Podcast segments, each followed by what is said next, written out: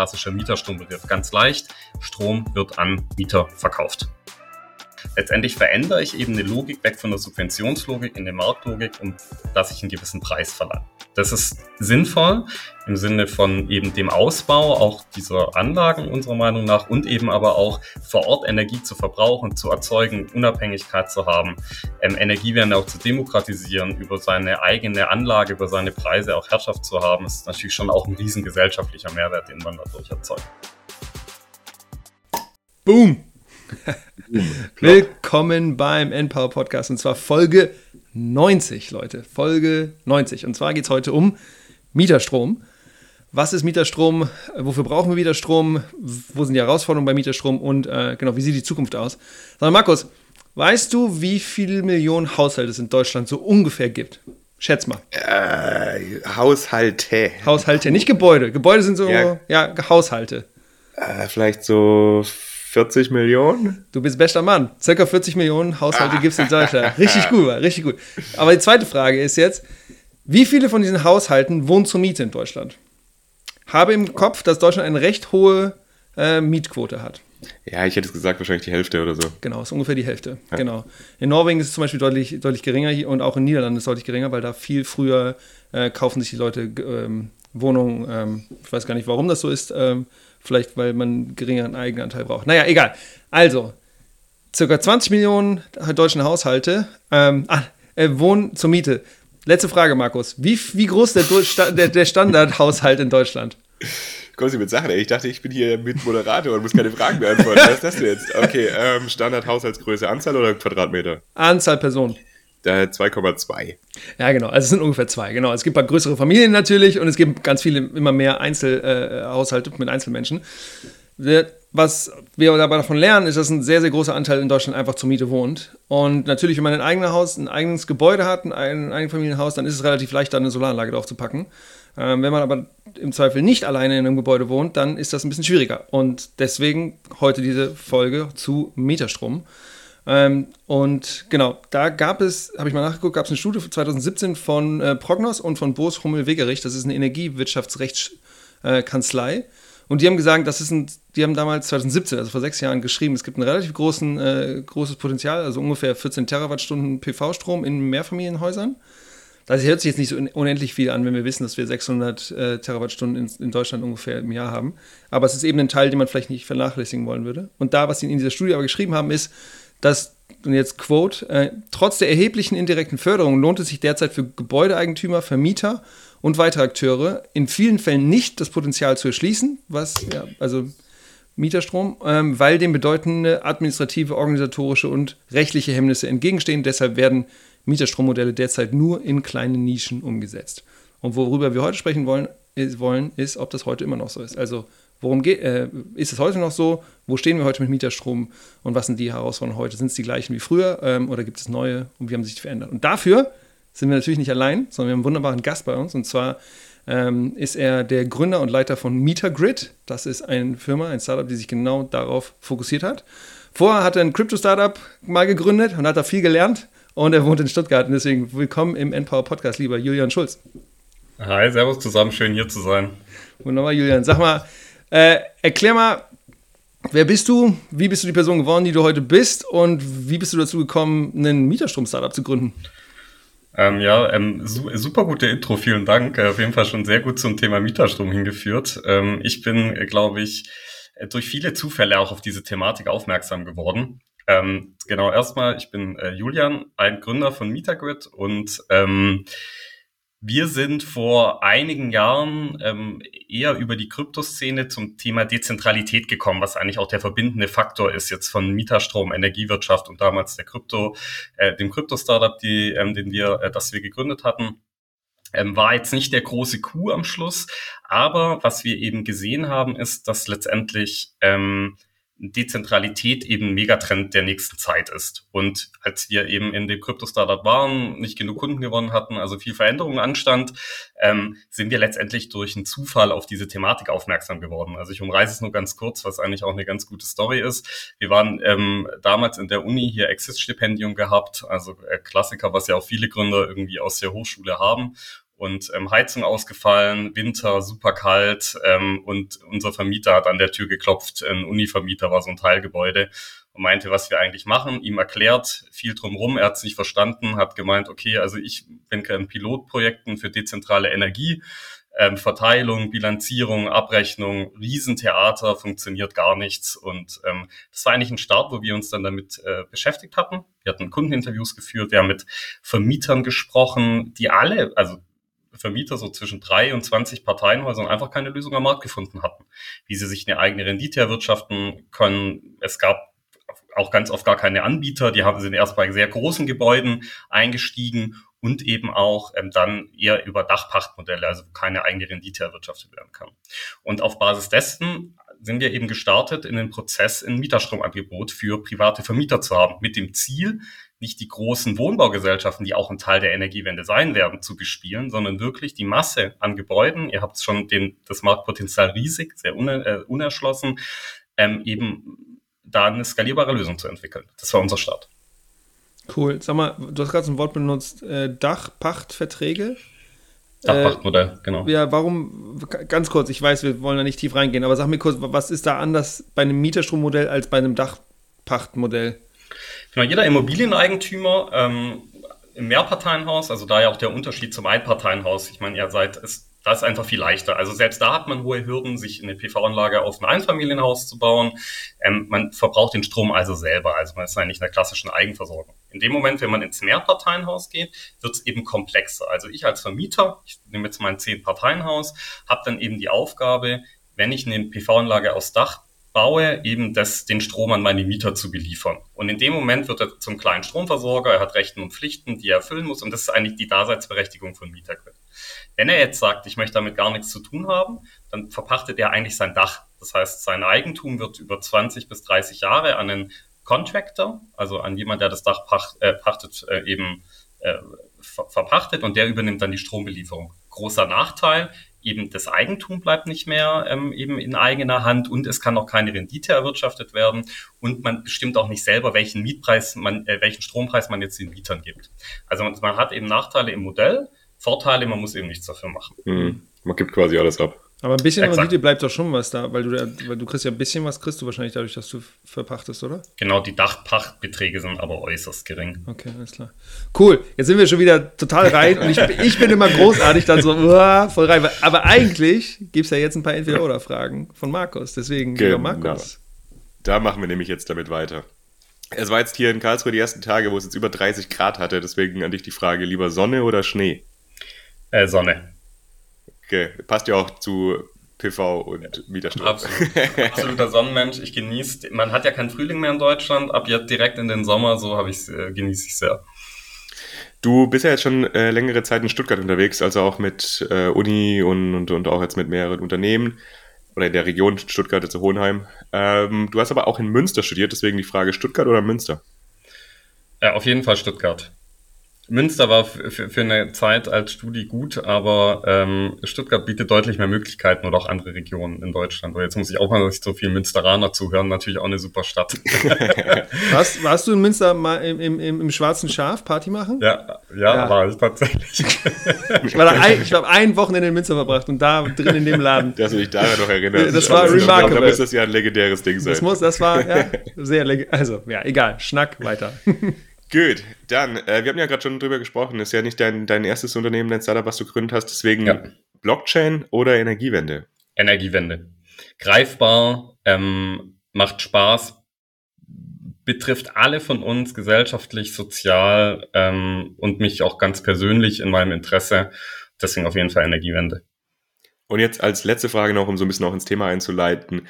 Lieber Mieterstrom oder eine Einspeisevergütung, also Direkteinspeisung? Ökonomisch und demokratisch Mieterstrom. Okay, und warum das so ist, das werden wir jetzt dann in dieser Folge heute klären. Aber Julian, möchtest du jetzt uns vielleicht ganz zum Einstieg mal so grundsätzlich nochmal erklären, was ist denn eigentlich Mieterstrom? Also was ist die Idee dahinter? Du hast ja jetzt gerade eben schon mal so ein bisschen gesagt, Julius hat ja in der Einleitung auch sowas gesagt, aber einfach nochmal so grundsätzlich, also was versteht man denn eigentlich unter Mieterstrom? Genau. Ähm, Mieterstrom ist ja eigentlich ein ähm, gesetzlich geprägter Begriff in Deutschland. Also da sind wir natürlich auch wieder äh, in unserer Behördensprache sehr weit vorne. Letztendlich geht es darum, dass ein, ähm, in einem Mehrparteienhaus eben Strom an eben Mieter beziehungsweise auch Eigentümer beliefert wird.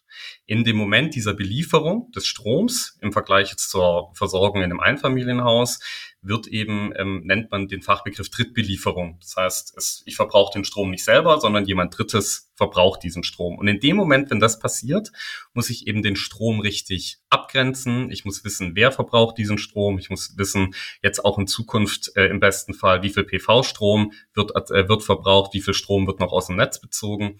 Und dafür muss ich letztendlich eine besondere Messtechnik haben. Ich muss Abrechnungen erstellen etc. Aber das ist eigentlich ein klassischer Mieterstrombegriff. Ganz leicht. Strom wird an Mieter verkauft. Okay, und warum hat man äh, oder warum gibt's denn denn eigentlich dieses Modell und welches, also warum braucht man da so ein spezielles Ding von, von Mieterstrom? Also warum kann das nicht einfach so funktionieren, dass man sagt, ich verkaufe euch das jetzt einfach? Genau, das ist eine sehr gute Frage. Ähm, die Thematik dahinter ist eben, dass man ähm, das Anrecht hat in Deutschland auch, seinen Strom eben verbrauchsgerecht äh, dar, dargestellt zu bekommen. Also als äh, letztendlich ganz leicht. Also ich habe eben das Anrecht zu wissen, was verbrauche ich, wie viel muss ich dafür bezahlen und welche Umlagen zum Beispiel müssen dafür abgeführt werden. Das kennt man ja aus der klassischen Energielogik, also unserer eigenen Stromverträge und diese Logik wurde eben übertragen auf das Mieterstrommodell. Wir kommen ja später noch zu den Herausforderungen. Es wurde halt eben aber auch die Logik der dezentralen Energiewirtschaft auf die Dezentralität übertragen, was dann halt zum Teil auch große Hürden eben nach sich zieht. Aber vom Prinzip her gibt es dieses Mieterstrommodell darum, um eben verbrauchsgerecht ähm, Energie abrechnen zu können. Also das ist eigentlich der zentrale Teil davon. Auf der, ich sag mal, Verwaltungsseite, auf der anderen Seite gibt es natürlich auch Logiken in den Messkonzepten dahinter, die eben dargestellt werden müssen, auch in der Technik, um eben auch ähm, solche mehrere Parteien sozusagen in einem Haus dann eben auch saldieren zu können. Also relativ tief, aber es geht letztendlich darum, dass jeder einfach das Anrecht hat, auch zu wissen, was er verbraucht. Wenn wir kurz in die Zukunft gucken, wenn wir denken, auch, ihr beschäftigt euch auch mit der Thematik variable Stromtarife, ähm, Stromenergieeffizienz. Also wenn wir jetzt sagen würden, keiner braucht mehr eine Abrechnung, keiner muss mehr wissen, was er eigentlich verbraucht, dann würden wir halt nicht in diese Thematik einsteigen und auch zum Beispiel variable Stromtarife auch in der Logik komplett ausschließen. Das heißt, deswegen ist es eben auch wichtig, dem Verbraucher, dem Mieter zu zeigen, was verbrauche ich, wie viel PV-Strom, wie viel Reststrom verbrauche ich, was muss ich dafür bezahlen. Und das ist eigentlich ein Mieterstrommodell, wofür ich das auch brauche. Wenn es das Mieterstrommodell nicht geben würde, was wären dann die Möglichkeiten, was gäbe, gäbe es denn andere Möglichkeiten, um diese ganzen Dächer von diesen großen Wohngebäuden ja, mit Solarpanelen zu versorgen? Also wir haben eben schon über dieses Pachten gesprochen. Gibt es über dieses Pachten und über Mieterstrommodelle noch was anderes? Na, also ich kann eben eine Einspeisevergütung. Also Frage von euch vorhin, Einspeisevergütung vor als Mieterstrom. Ich kann natürlich auch eine Subventionslogik anwenden im Sinne, ähm, der Staat erhöht eine Subvention für eine Einspeisevergütung, damit lohnen sich solche Anlagen. Das dann heißt, kommt, die, der, der, der oder die Person oder Ge Firma, die dann das Gebäude besitzt, würde dann eine PV-Anlage aufs Dach packen genau. und das alles und komplett einspeisen genau. und dafür x Cent pro Kilowattstunde bekommen. Exakt, richtig. Dann wäre ich ja letztendlich wieder in einer Subventionslogik. Und der, der Sinn einer Mieterstromlogik ist eigentlich der Verbrauch dezentral im Haus. Also das heißt, und in dem Moment, in dem es in den Stromverkauf geht, beginnt eine Marktlogik zu funktionieren. Das heißt, ich muss einen Strom für einen gewissen Preis verkaufen. So gehen wir auch mit den unseren Kunden ran und sagen, diesen Preis braucht ihr, um eure Anlage zu amortisieren und eine gewisse Rendite zu erwirtschaften. Und ein Teil ist natürlich auch eine einnahmende Überschusseinspeisung dann. Aber letztendlich verändere ich eben eine Logik weg von der Subventionslogik in eine Marktlogik, um dass ich einen gewissen Preis verlange. Das ist sinnvoll im Sinne von eben dem Ausbau auch dieser Anlagen unserer Meinung nach und eben aber auch vor Ort Energie zu verbrauchen, zu erzeugen, Unabhängigkeit zu haben, ähm, Energiewende auch zu demokratisieren, über seine eigene Anlage, über seine Preise auch Herrschaft zu haben, ist natürlich schon auch ein riesen gesellschaftlicher Mehrwert, den man dadurch erzeugt. Unter anderem auch Entlastung der Netze etc. Wenn alle nur noch einspeisen würden, nicht mehr im Haus verbrauchen, dann würden wir auch, kriegen wir ja eh große Infrastrukturthematiken auch über die nächste Dekade. Ja, das ist ja auch das Schlagwort, was du gerade schon gesagt hast, auch so ein bisschen flexible Stromtarife. Wie ist das denn bei Mieterstrom eigentlich? Also jetzt bei euren Kundinnen und Kunden oder generell werden da fixe Preise ausgemacht oder gibt es da auch theoretisch die Möglichkeit, flexible Stromtarife zu machen? Ja, interessanterweise verändert sich auch. Also als wir gestartet haben mit der Thematik Mieterstrom, also muss man auch sagen, wir, als wir ähm, angefangen haben, haben uns alle für verrückt erklärt, in dieses Thema einzusteigen. Also es war, wurde immer uns äh, erzählt, oh je, und Mieterstrom ist doch so schwierig und so. Also ähnlich wie eure Fragen eigentlich auch sind. Und wir sind ja unternehmerisch angegangen, haben eine Lösung dafür gesucht, haben dann politische Ziele angeguckt. Wir wussten immer, das Mehrparteienhaus wird irgendwann ein Riesentrend werden, sonst werden unsere Ziele nie erreichen, haben uns aber immer rechtfertigen müssen, dass sozusagen Mieterstrom ja ähm, so schwierig ist. Und damals, als wir gestartet haben, gab es eigentlich Mischpreise. Das heißt, der Vermieter hat eben einfach auch wie ein Energieversorger 30 Cent an seine Mieter weitergegeben und hat halt die Kalkulation von PV-Strom und Strom, den er noch zukaufen muss, im Hintergrund gemacht. Jetzt eben mit steigender Technik ähm, und wir sind auch eben als Firma weiterbekommen, können wir jetzt eben schon zwei Tarifmodelle anbieten. Das heißt, der Mieter zahlt, wenn er PV-Strom nutzt, in gewissen Tarif und er zahlt eben, wenn er den Netzstrom nutzt. Also es muss ja immer noch Strom aus dem Netz bezogen werden, eben in anderen Tarif. Damit haben wir zwei riesen Vorteile für den Mieter. Er hat einen Anreiz, PV-Strom zu nutzen, weil er da einen günstigeren Tarif in der Regel bekommt. Und der Vermieter hat kein Risiko mehr. Das ist ein spannendes Thema. Also der Vermieter, die sagen immer zu uns, ja, ich muss ja jetzt noch den Reststrom einkaufen. Und das ist ein riesen Pain von denen, weil das organisatorisch ähm, in den Preisen und wir können eben jetzt das als durchlaufenden Posten sehen. Das heißt, der Vermieter gibt den Preis für den Strom, den er kauft, direkt an seine Mieter weiter für den Netzstrom. Und damit hat er eben ein geringeres Kalkulationsrisiko und das überzeugt viele Kunden bei uns. Jetzt muss ich eine naive Frage stellen. Ähm, Gerne. Ich habe, als ich in Karlsruhe noch gelebt habe, da auch in Mehrfamilienhaus natürlich gewohnt. Was ist natürlich, aber ja. Äh, und ich kann mich erinnern, dass, ich, wir, dass wir einen eigenen Deal mit einem Stromversorger hatten. Äh, jetzt sagst du aber, dass die Vermieter den Deal mit dem Stromversorger haben und dann das nur weitergeben. Klär mich nochmal auf, welchen, über welche Fälle sprechen wir jetzt gerade? Genau, das ist der klassische Fall. Der Vermieter wird der Vollversorger für seine Mieter. Das ist sozusagen das Mieterstrommodell, wie es aktuell abgewickelt wird. Das bedeutet, dass der Vermieter in gewissen Teil, also wir nehmen den Autarkiegrad von 40 Prozent an, ganz leicht. Also 40 Prozent wird eben von der PV-Anlage erzeugt, verkauft und 60 Prozent wird zugekauft. Das ist der klassische Fall. Das heißt, der Mieter hat nur noch einen Kunden, das ist ein Vermieter. Okay, das heißt, die ganzen Mieter kündigen auch ihre Contracts mit EMBW, mit wem Exakt, auch immer, ja. wem man noch so alles kündigen kann. genau. Also. ich wollte es nicht noch komisch andere Firmennamen nennen. Ja. Die EMBW ist schlecht weggekommen, merke ich. Nein, also das war der ist mir eingefallen. Ich wollte jetzt auch nicht die ganzen schönen Ökostromanbieter anmelden, weil bei denen soll man ja nicht kündigen. Also. Ja, alles gut.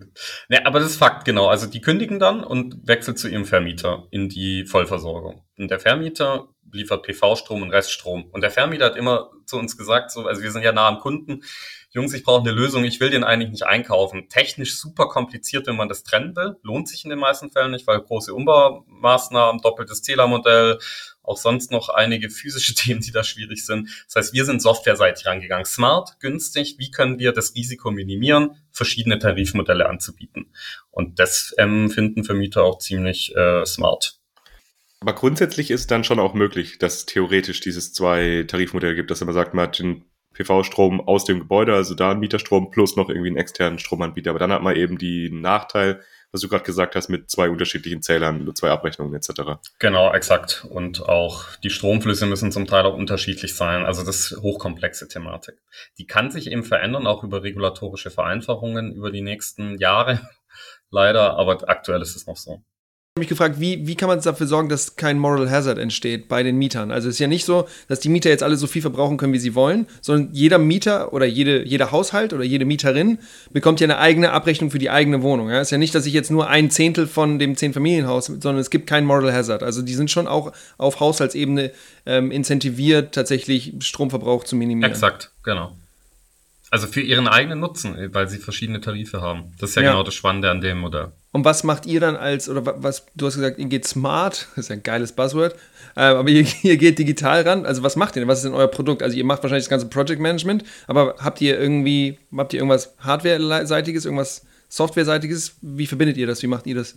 Ja, äh, super guter Punkt. Ich kann immer nur von der Historie auch ziehen, wie wir so unternehmerisch gelernt haben. Also was wir eben gesehen haben bei den Vermietern ist, also eine Anlage kriegen die irgendwie aufs Dach, also wie, wie wir sind wir gestartet, die irgendwie Zähler kriegen die vielleicht auch noch irgendwie zusammen, wenn sie äh, irgendwie sich sehr intensiv damit beschäftigen.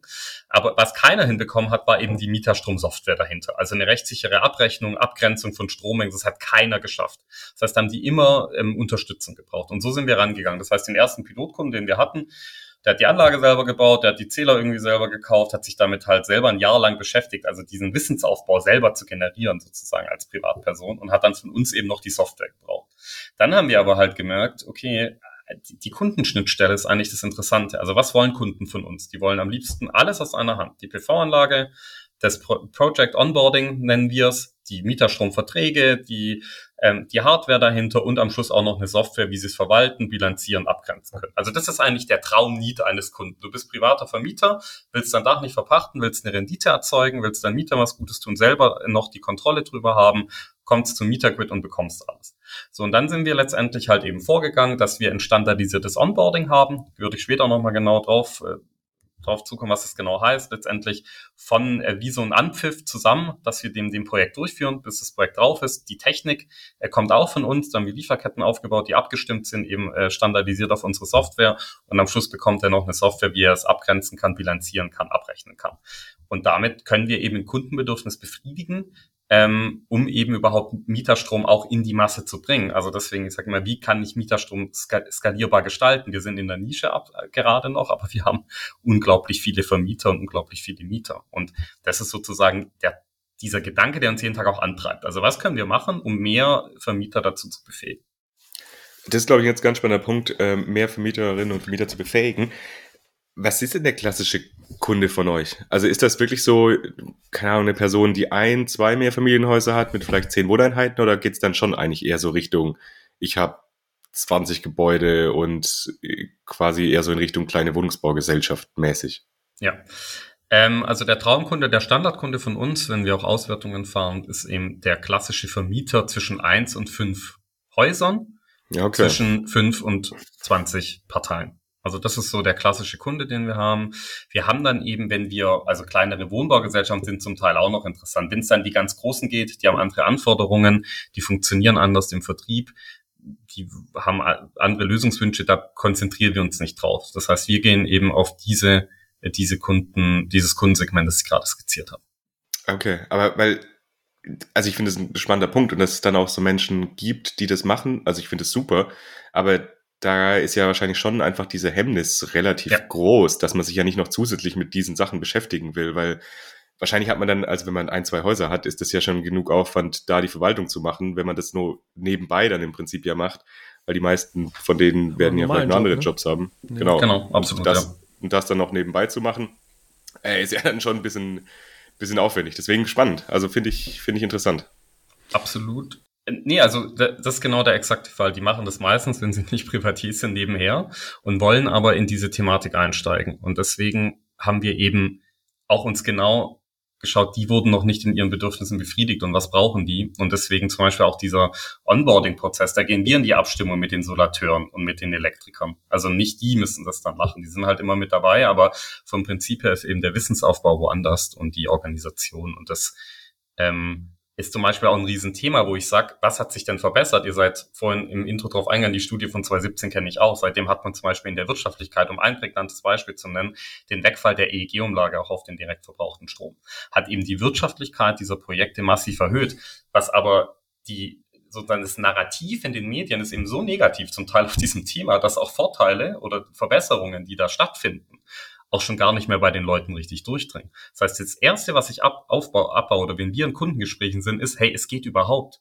Also allein schon das, hey, du kannst es machen und du hast am Schluss ein profitables Projekt. Allein diese Schwelle schon zu senken, dass man auch letztendlich zeigt, es gibt Probleme, aber es gibt eben auch Chancen in dieser Thematik. Das wäre schon alleine ein Gedanken, wo man ähm, vielleicht auch mal fassen kann und damit auch mehr Schwung in die Thematik bringen.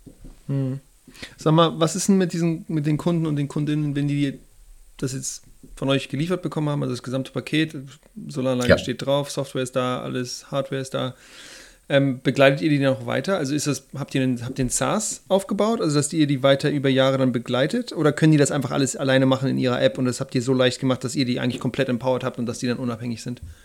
Nee, genau, die, also wir haben eine klassische SaaS-Lösung aufgebaut, weil eben die ähm, Also SaaS steht für Software as a Service. Software genau. as a Service, genau. Also die genau. Anlagen bauen wir nicht selber, die machen wir, gehen wir über Partner.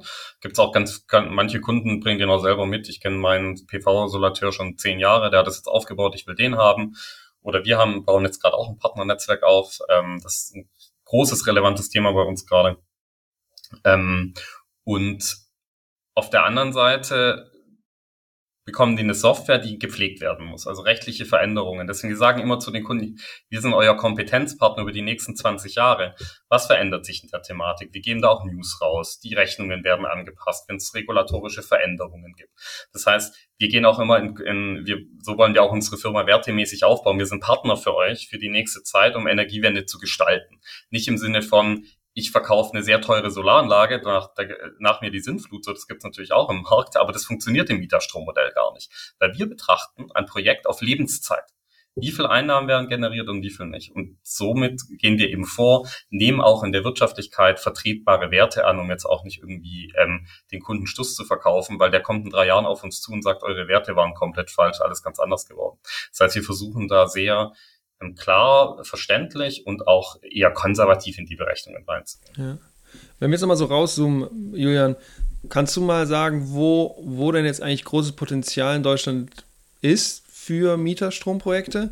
Und auch ist das eher, also wo sind die Leute denn und diese Vermieter? Sind das in, reden wir da eher über Städte, reden wir eher über, über ländliche Gebiete? Ist das eher Süden, Osten, Westen, Norden? Ist das überall? Ist natürlich vielleicht auch gebiased, weil ihr jetzt in Stuttgart seid, deswegen habt ihr vielleicht mehr Kunden um euch drum herum, aber kannst du das mal vielleicht so in einen geografischen Kontext setzen, das Thema? Boah, das ist eine gute Frage. Ähm, Mieterstrom, also wenn man Neu- und Bestandbau, also im Neubau muss man ganz klar sagen, dass es sich, dass man da auf jeden Fall in diese Thematik rein muss. Also auch PV-Dachpflichten, ein Stichpunkt zum Beispiel auch zunehmend, dass das ein sehr relevantes Thema wird. Und die Wirtschaftlichkeit der Anlage bestimmt sich ja immer in der sozusagen Optimierung des, der Größe der Anlage im Vergleich zum teilnehmenden Mieterstrom. Also wie viel wird im Haus verbraucht. Das heißt, es kann auch eine Anlage mit sehr, sehr viel äh, mit wenig Mietern und einer kleinen Anlage kann dann auch interessant sein. Also es kommt sozusagen immer auf das Verhältnis an. In Ostdeutschland haben wir jetzt aktuell noch weniger Projekte, weiß ich aber auch nicht, an was das liegt, ehrlich gesagt. Ähm, und sonst haben wir in Bayern, Nordrhein-Westfalen, also auch in bevölkerungsreichen äh, Bundesländern, wie auch Baden-Württemberg, jetzt viele Projekte. Ähm, aber haben auch starke Kunden in Schleswig-Holstein. Also ich würde jetzt geografisch da keinen starken, äh, keine starke Thema ziehen. Eher ist das relevante Bestand und Neubau, weil der elementare, eine elementare Herausforderung in der Umsetzung von Mieterstrommodellen ist eine ähm, Messtechnik sozusagen, die gesetzt werden muss. Und in Neubauten, wenn man die sozusagen auch richtig plant, man muss keine großen Umbaumaßnahmen machen, dann sind die Kosten da einkalkuliert jetzt in dem Bestandsgebäude, Denkmalbeispiel oder auch äh, ältere Gebäude, dann habe ich letztendlich vielleicht einen kleinen Keller, ich habe keinen Platz im Zählerschrank und muss auf einmal eine umfangreichere Messtechnik, ich nenne es mal so, setzen. Und in dem Moment habe ich Kosten, die sozusagen den Bestandsprojekt unrentabel machen können. Und da sind jetzt aber gesetzliche Erleichterungen auch, die hoffentlich kommen in Zukunft, die dann solche Umbaumaßnahmen unnötiger machen und man dadurch eine bessere Rentabilität von Projekten erzielt. Also so würde ich es eher eingrenzen. Wisst ihr, was ich meine in, in dieser mhm. Logik? Du, du, hast ja jetzt auch gerade das Thema Wirtschaftlichkeit angesprochen. Also es ist ja. ja schon so, dass von der Logik her ist es ja sinnvoll. Also du produzierst den Strom auf deinem Dach und verbrauchst ihn einfach direkt. Das heißt, du entlastest die Netze. Du musst natürlich finanziell auch keine Netzumlage zahlen, was ja auch nochmal ein, ein, ein Vorteil ist. Aber es gibt ja diese Einspeisevergütung, das haben wir vorhin besprochen. Das heißt, wenn man Strom direkt von der PV-Anlage ins Netz einspeist, kriegt man Geld dafür. Gibt es auch irgendwelche Art von Förderung oder Intensivierung für Mieterstrommodelle eigentlich? Also wir haben den ähm, gesetzlichen Mieterstromzuschlag. Der kann interessant sein. Der bewegt sich je nach Größe der Anlage zwischen zwei und drei Cent pro äh, Kilowattstunde. Ähm, macht Projekte rentabler oder weniger, wenn man ihn nicht nimmt, aber ist nicht der ausschlaggebende Punkt. Also deswegen die Mieterstromförderung bezieht sich eher zum Teil regional auf bestimmte Themen, Messtechnik, ähm, Beratung, die da unterstützt wird. Aber die, ich sag mal, die bundesweite Regelung ist eigentlich die, der Mieterstromzuschlag. Den beantragen wir auch für unsere Kunden, wenn sie den möchten. Ähm, der hat halt eben die Voraussetzung, dass der Strom der verkaufte zehn Prozent unter dem des Grundversorgers liegt. Wenn ich diesen ähm, sozusagen den Mieterstromzuschlag nicht in Anspruch nehmen, kann ich meine Preise freier setzen. Okay, und was sind so typische Preise für, für einen Mieterstrom? Also wir sehen jetzt zum Beispiel einen PV-Strom oft, der für 25 Cent verkauft wird brutto und der Netzstrom so zwischen 30 und 35 Cent. Das ist so klassisch, was wir gerade aktuell im Markt sehen, im Residential-Bereich. Also wir sind ja nicht im Commercial sehr ja. aktiv, sondern wir sind immer im Residential-Bereich. Im Commercial können die Preise auch drunter liegen, wenn große Mengen abgenommen werden etc. Ähm, aber so sind so klassische, aber um 25 Prozent, äh, 25 Cent ähm, PV im Vergleich zu 35 Cent gerade am Markt bezahlt wird, ist schon eine deutliche Ersparnis auch. Also Residential ja. ist Privatgebäude, also wo Exakt. private Menschen ja. drin wohnen und Commercial ist äh, Gewerbe. Ja, Gewerbe, Gewerbe genau, so, ne? Große Hallen etc. Da hat man nochmal andere Messlogiken dahinter. Also da geht man dann in ähm, hm. Was sag, sag nochmal so, was ab, ab wann macht sowas überhaupt Sinn? Also stellen wir uns vor, hier sind in der in der Audience, das, diese Folge hört jetzt in den nächsten in den nächsten 30 Tagen, wenn jetzt irgendwie weiß nicht, 4, 5, 6.000 Menschen diese Folge hören. Ähm, und die haben jetzt vielleicht selber ein kleines Haus mit zwei, drei Wohnungen oder kennen jemand oder Onkel oder Tante oder so. Also sag mal, was sind so die Mindestanforderungen? Also ab wann macht sowas überhaupt Sinn? Also macht das Sinn, wenn ich jetzt eine, ein, wenn ich jetzt zum Beispiel, ja, ich habe ein Haus und da sind zwei Haushalte jetzt drin. Macht das, ist das schon sinnvoll oder ist das noch zu klein? Kannst du mal sagen, was sind so die Mindestvoraussetzungen, äh, um Mieterstrom zu implementieren? Gut wird's dann, also wenn ich jetzt Vermieter wäre und ähm, jeder, der gern zuhört, soll sich melden, ähm, ab vier Parteien, wenn am besten eine zentralisierte Messtechnik da ist. Also wenn ich die Messtechnik im, ein konzentriert im Zählerschrank habe. Also kennt man ja auch manchmal von daheim, dass man noch Etagenzähler hat im Strombereich. Sowas ist sehr umfangreich dann auch zu umzubauen.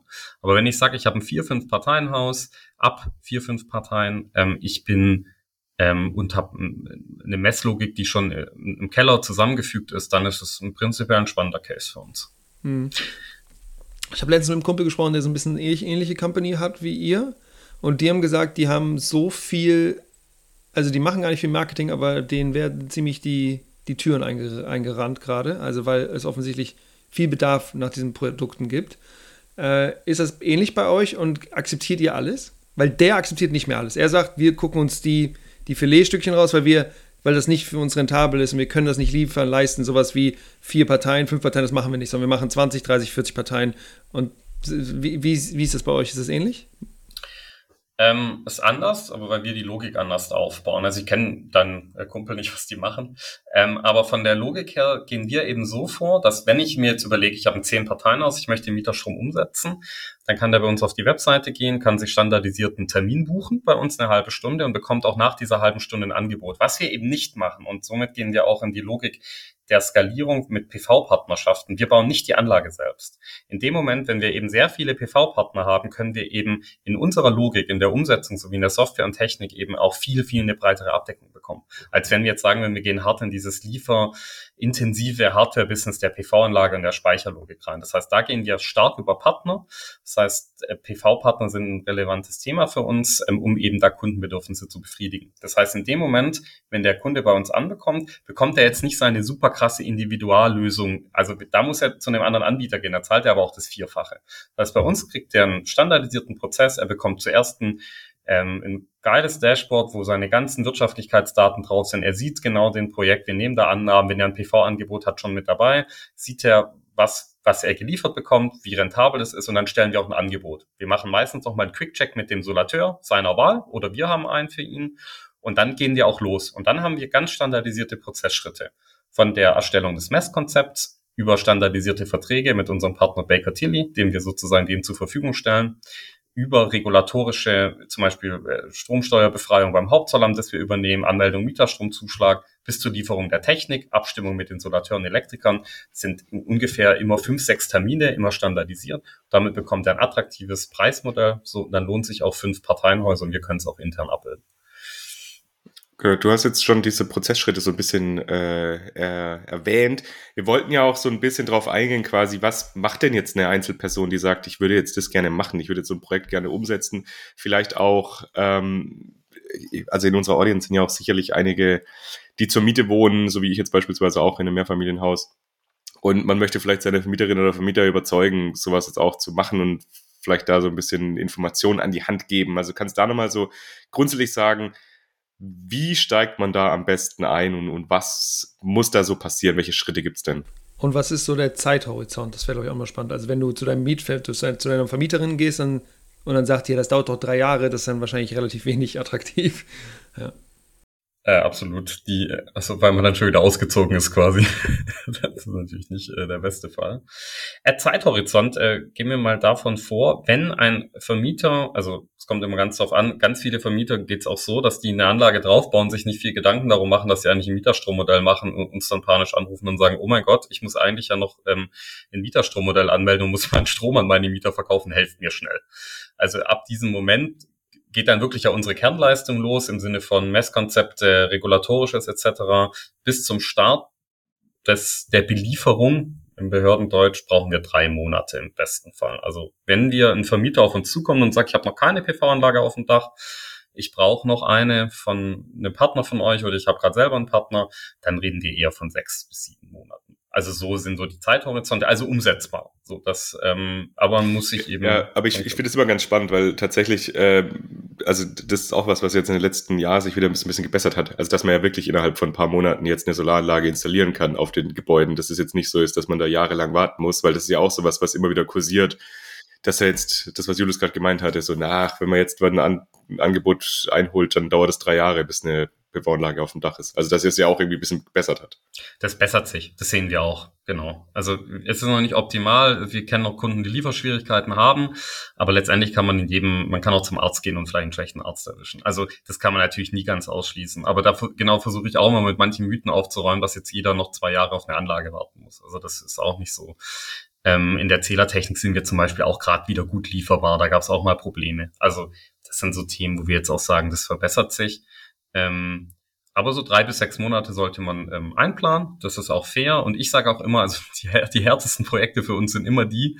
Also ich habe jetzt alles fertig, Herr Schulz, aber irgendwie, hm, ich habe das Gefühl, was funktioniert noch nicht so richtig.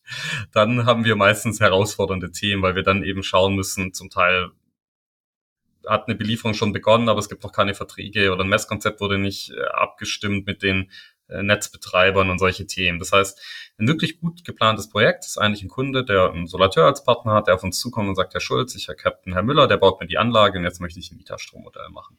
Und dann begleiten wir ihn eben von A bis Z in diesem Prozess, bis er, bis die Mieter beliefert werden. Dann bekommt er von unserer Software, wie er es selber abrechnen kann.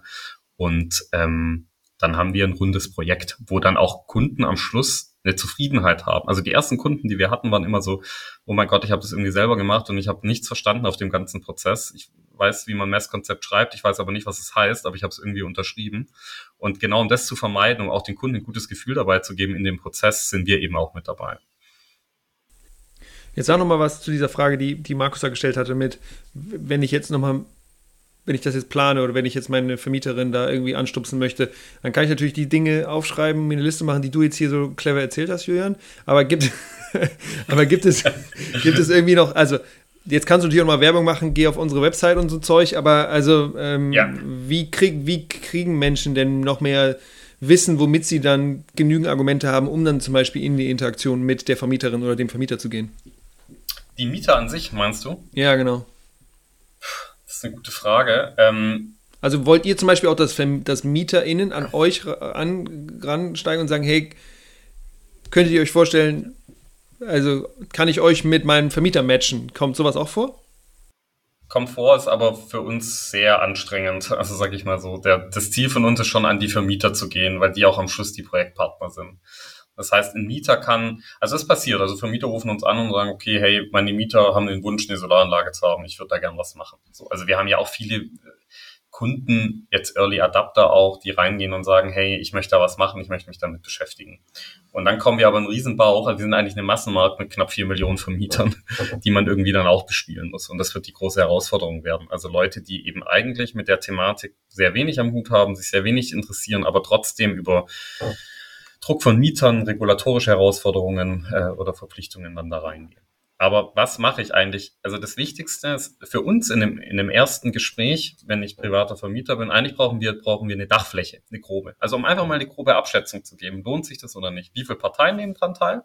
Wie groß ist meine Dachfläche? Da muss ich noch nicht mal mit dem Solateur gesprochen haben. dann können wir schon mal eine grobe Abschätzung geben, ob sich das überhaupt lohnt oder nicht. Also an so wenigen Kriterien. Und wenn ich das weiß, dann können wir mit den ähm, Vermietern eben in eine Projektumsatz, äh, in eine Logik gehen, haben die selber einen Solateur oder gibt es jemanden in unserem Partnernetzwerk?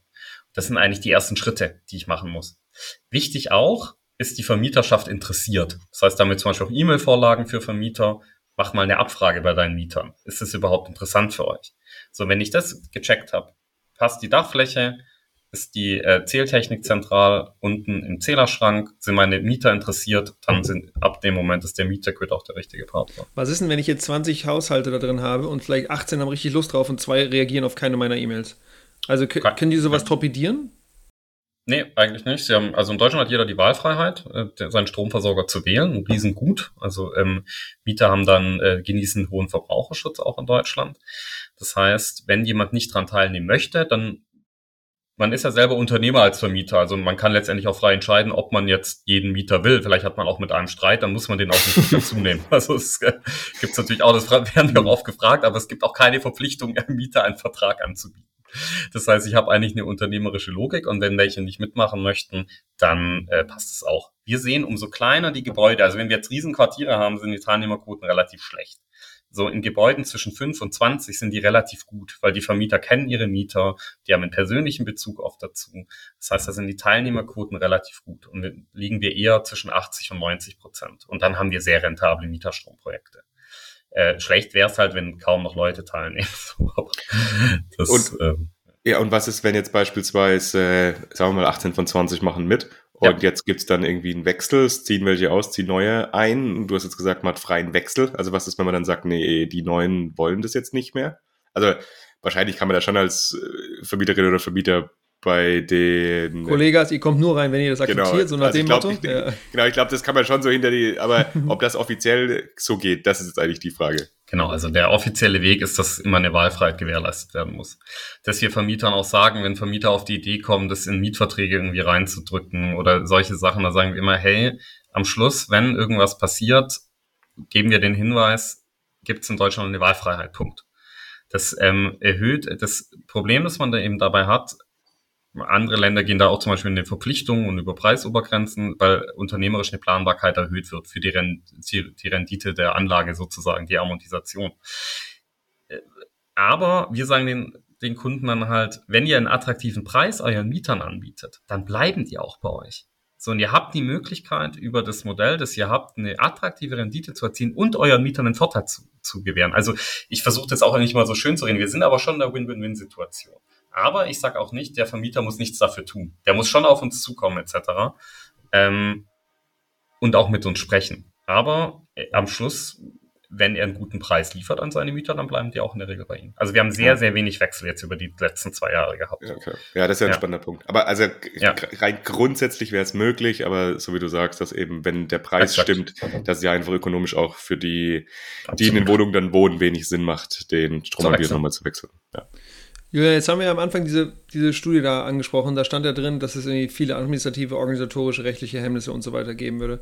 Wir kommen jetzt ja schon so ein bisschen so ins letzte Drittel dieser Folge. Also eigentlich schon sind wir schon locker drin. Ähm, könnten wir da nochmal einen Blick drauf werfen? Du hast ja ein bisschen schon, schon ein bisschen was gesagt, was so sich verändert hat, aber sag nochmal, kannst du nochmal das Bild malen? Wie, wie sieht es denn mit Mieterstrom gerade aktuell aus? Wo gibt es Herausforderungen und was, äh, genau, ja, was würdest du dir wünschen, fragen wir danach. Also wo gibt es denn gerade aktuell noch Herausforderungen? Genau, herausfordernd, ich hatte es vorhin skizziert, ist das digitale Summenzählermodell, dass das eben jetzt kommen soll. Also dass jetzt letztendlich ein Zähler, der im Summenzähler digital abgebildet werden kann, der eben sehr viel Platz und eben Umbau der Messtechnik erfordert. Und da ist jetzt eben eine Gesetzesvorlage eben draußen, die eben so eine digitale Abbildung ermöglicht. Das würde bedeuten, dass man diesen Zähler nicht mehr setzen muss und dass die Kosten spart. Also ein Meilenstein, aber auch der Wunsch von mir gleichzeitig, dass sowas dann auch wirklich jetzt in Gesetze gegossen wird und eben auch umgesetzt wird. Also diesen Thema dort Smart Meter Rollout brauchen wir nicht tiefer einsteigen, kennt ihr euch auch mit der Thematik aus. Ähm, aber das ist eine Voraussetzung dafür. Das heißt, wenn wir wieder in dem Smart Meter Rollout sehr viel Zeit verbrauchen, dann wird auch das digitale Summenzählermodell viel, viel später kommen. Also diese grundsätzliche digitale Infrastruktur in Deutschland hat ist letztendlich die Basis, auch solche Modelle mehr in die Masse zu bekommen. Also zum Beispiel eine, ähm, ein großer Punkt, wo wir stehen. Sonst haben wir den Wegfall der EEG-Umlage, die eben ähm, auf jeden Fall einen deutlichen äh, Push nach oben gibt und ähm, ein digitales Summenzählermodell, das vereinfacht werden muss. Und die haben auch verschiedene Vereinfachungen bei der Rechnungslogik zum Beispiel, die es uns dann auch leichter macht. Wie können wir Daten erfassen? Brauchen wir vielleicht nicht eine ENDG-konforme Rechnung, sondern eine BGB-Rechnung? Also solche äh, Thematiken eben äh, vereinfachen äh, dieses Modell gerade aktuell. Ähm, es sollen auch Anmeldeprozedere soll beschleunigt werden. Also zum Beispiel Riesenthema auch.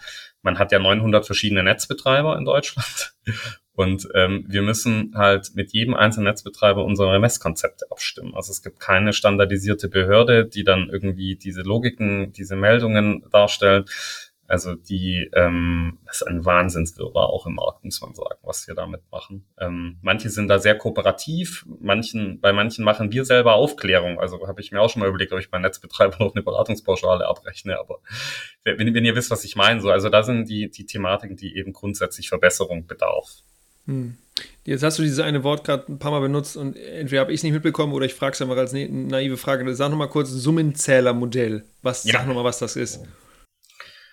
Äh, Summenzählermodell ist jetzt eigentlich das aktuell weit verbreiteste äh, Zählermodell im, im Mieterstrombereich. Das heißt, man hat eigentlich einen, es geht dann schon tief, äh, ein Zähler, der eben saldiert, was rein und raus geht. Und hinter diesem Zähler sind alle Mieterzähler oder alle, alle Stromzähler gesetzt, die eben versorgt werden.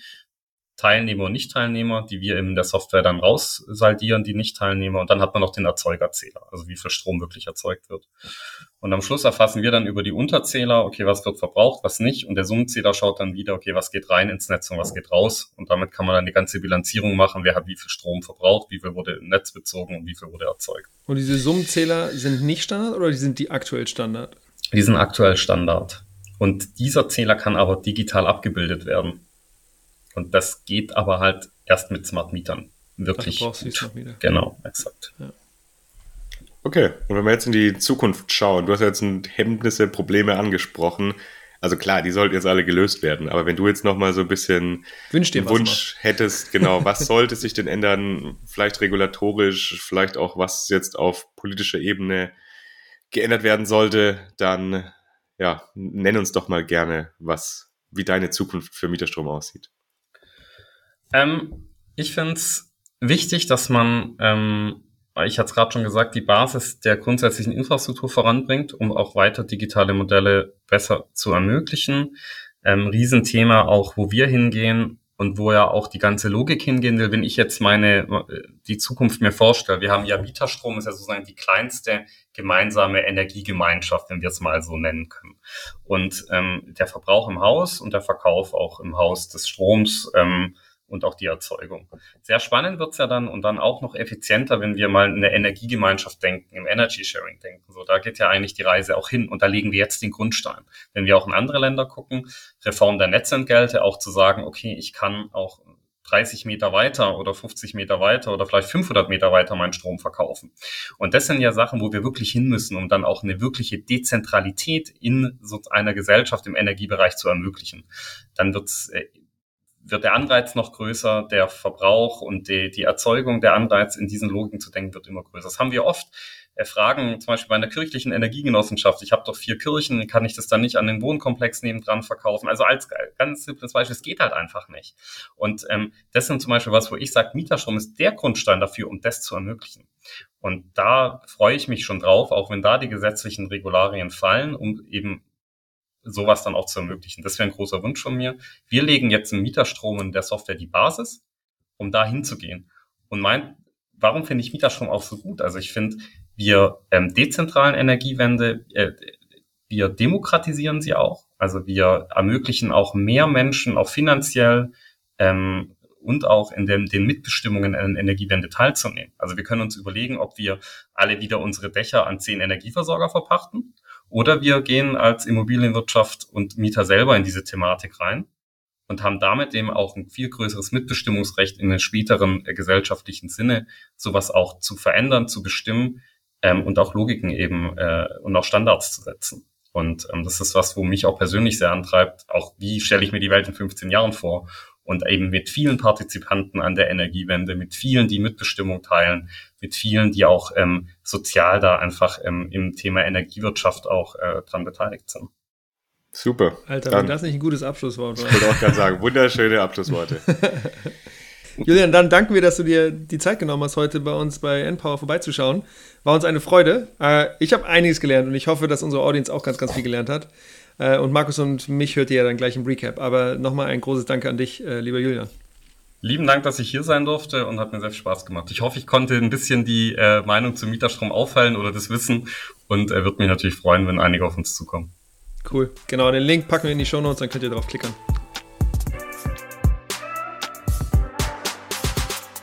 Recap. Recap. Markus, erzähl. Wir haben gerade schon angefangen. Erzähl, erzähl. ja, wir sind mittendrin eigentlich schon im Recap, aber gesagt, jetzt müssen wir einfach auf Aufnahme drücken und hier weitermachen. ja, ich fand es eine ziemlich coole Folge. Ich habe viel gelernt über Mieterstrom. Ähm, was mir nicht ganz bewusst war, was jetzt klarer war, ist, dass deine Vermieterin, dein Vermieter quasi zum Gesamtstromversorger wird. Also, dass die nicht nur den PV-Strom dir vermarkten, sondern eben auch den restlichen Strom. Und da habe ich mir jetzt gerade so ein bisschen dieses, diese Frage gestellt, wie kriegt man denn die Person, also Vermieterinnen und Vermieter davon überzeugt, das zu machen, wenn man eben noch dieses Problem oder Hemmnis hat, dass wenn man Mieter und Mieterinnen im Gebäude hat, die ausziehen, euer einziehen und dann eventuell Vertrag wechseln, was wahrscheinlich nicht so oft passieren wird, weil es ja ökonomisch attraktiv ist. Aber ich glaube, dass das für viele halt ein Hindernis, ein Hemmnisgrund ist, zu sagen, nee, ich mach's nicht, das ist mir alles zu unsicher. Aber du meinst die Vermieter? So. Ja, ich meine, dass quasi die das dann so sehen und sich denken, puh, ich kann ja meine Mieterinnen wieder gar nicht dazu zwingen, hier bei mir den Strom abzunehmen. Deswegen mache ich lieber nicht, da ist das Risiko zu groß. Ich glaube, dass dieser Counterargument, Markus, Counterargument. Ich glaube, dass dieser Markt, dieser Immobilienmarkt in Deutschland so riesig ist, 20 Millionen Gebäude, ähm, dass du für so eine kleine Firma wie jetzt hier Metagrid, äh, dass, dass das kein Problem sein sollte. Die werden ja unendlich erstmal wachsen müssen, um überhaupt das äh, abdecken zu können. Ich glaube, dass es ganz viele äh, Vermieter und VermieterInnen gibt, die da richtig Lust drauf haben, sowas zu machen. Und ich glaube, so ein Konzept wie Mietergrid das fährt, dass die denen das alles abnehmen, dass die eigentlich nur am Anfang hingehen müssen und sagen, so sieht das Haus aus, so groß ist das Ding, so viele Leute habe ich da drin und jetzt macht bitte alles und nach sechs Monaten steht das. Ich glaube, dass das ganz viele Leute richtig gut finden, weil ihnen alles abgenommen wird und am Ende verdienen sie was damit und ihnen können ihren Mietern, äh, ihren MieterInnen ein gutes, ähm, gutes Angebot machen. Ich glaube, das, glaub, das knallt. Ich glaube, da, das wird recht.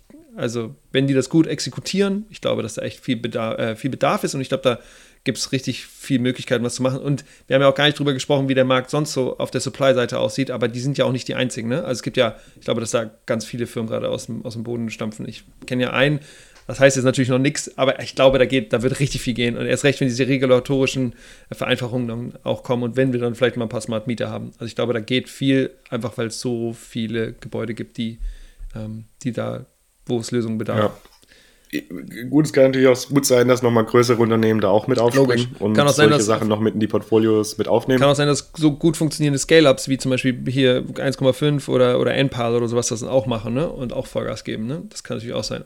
Genau, die, die halt quasi sowieso schon die, die PV-Anlagen dann ja auch mit installieren. Aber genau, ich finde auch, da liegt ein Riesenpotenzial drin. Äh, es ist ja vor allem einfach, ich habe es ja in der Folge auch gesagt, total sinnvoll, einfach das Strom, den man auf dem Gebäude Mega. erzeugt, zu, direkt zu verbrauchen, ist ja das Sinnvollste überhaupt. Wir wissen, dass wir absolute Probleme in unseren Netzen haben werden, weil einfach das, ja, die, die nicht ausreichen, um, um das alles abzudecken, was da eigentlich sein müsste. Und eben da jede Kilowattstunde, die man eben nicht von, von A nach B schieben muss und im Haus verbrauchen kann, ist einfach sinnvoll und entlastet da die Netze. Deswegen, ich finde es auch äh, total wichtig, total sinnvoll. Ich fand es schon auch krass, also welche regulatorischen Anforderungen es da gibt und auch, dass das so ausgearbeitet ist. Und ich verstehe halt auch, was diese Komplexität angeht, dass dann manche vielleicht sagen, ja, ich fände es grundsätzlich cool, mache aber eine PV-Anlage drauf und mache Einspeisung, weil ich mich um den ganzen anderen Kram irgendwie nicht kümmere. Genau, aber das nimmt die Mietergrid doch zum Beispiel ab. Also genau, deswegen ist es ja total sinnvoll, dass es die ja. gibt. Also, dass, dass die eben genau das machen. Weil das ist ja das, was ich meine. Also, ich glaube, viele haben genau dieses Hemmnis zu sagen, boah, ich will mich eigentlich gar nicht, ich, ich hätte Lust drauf, aber ich will mich mit dem ganzen Drumherum nicht beschäftigen. Ja, ist auch verständlich. Ja. Ja, genau. Cool, ihr Lieben. Wir hoffen, dass ihr was mitgenommen habt. Ich fand es echt eine spannende Folge, weil es auch eine, eine, Hand, eine handgreifliche Folge kann man, glaube ich, gar nicht sagen, aber eine.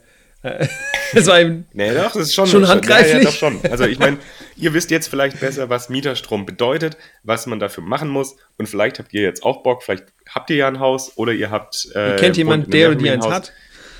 Oder das und, und könnt da jetzt einfach mal nochmal einfach mal ansprechen, mal eine Mail schreiben, mal sagen, hey, wie sieht's aus? Habt ihr nicht Lust, so ein Mieterstrommodell umzusetzen? Weil, ja, wir müssen irgendwo, äh, auf jedes Gebäude muss eine Solaranlage drauf. Ja, Mann, auf jeden Fall. Genau, wir tun euch die, den Link zu dieser Studie, die ich am Anfang zitiert habe, tun euch in die Shownotes und ihr, wir tun auch den Link zu Metergrid natürlich in die Shownotes. Da könnt ihr einfach reinschauen, draufklickern und gucken, was die so machen und vielleicht kommen sie in Frage für euch oder äh, Projekte, die um euch herum entstehen. Und sonst gibt es natürlich immer die Möglichkeit, dass ihr uns auf dem Discord-Server besuchen kommt. Oder wir freuen uns, wenn ihr uns einfach so E-Mails schreibt über hallo at npower-podcast.de oder ihr findet uns auch ganz gut auf LinkedIn. Noch was, Markus? Da sind wir durch. Nee, das Wunderbar. war's. Wir sehen uns wieder in zwei Wochen. Da geht's weiter mit dem nächsten regulatorischen Thema und zwar Fernwärme. Könnt ihr gespannt sein. Nach Teil, äh, Datum der Aufnahme war heute nämlich der Fernwärmegipfel. Und da werden wir auch in der Aufnahme drüber sprechen. Wunderbar. Also dann, bis in zwei Wochen. Bye, bye. Ciao.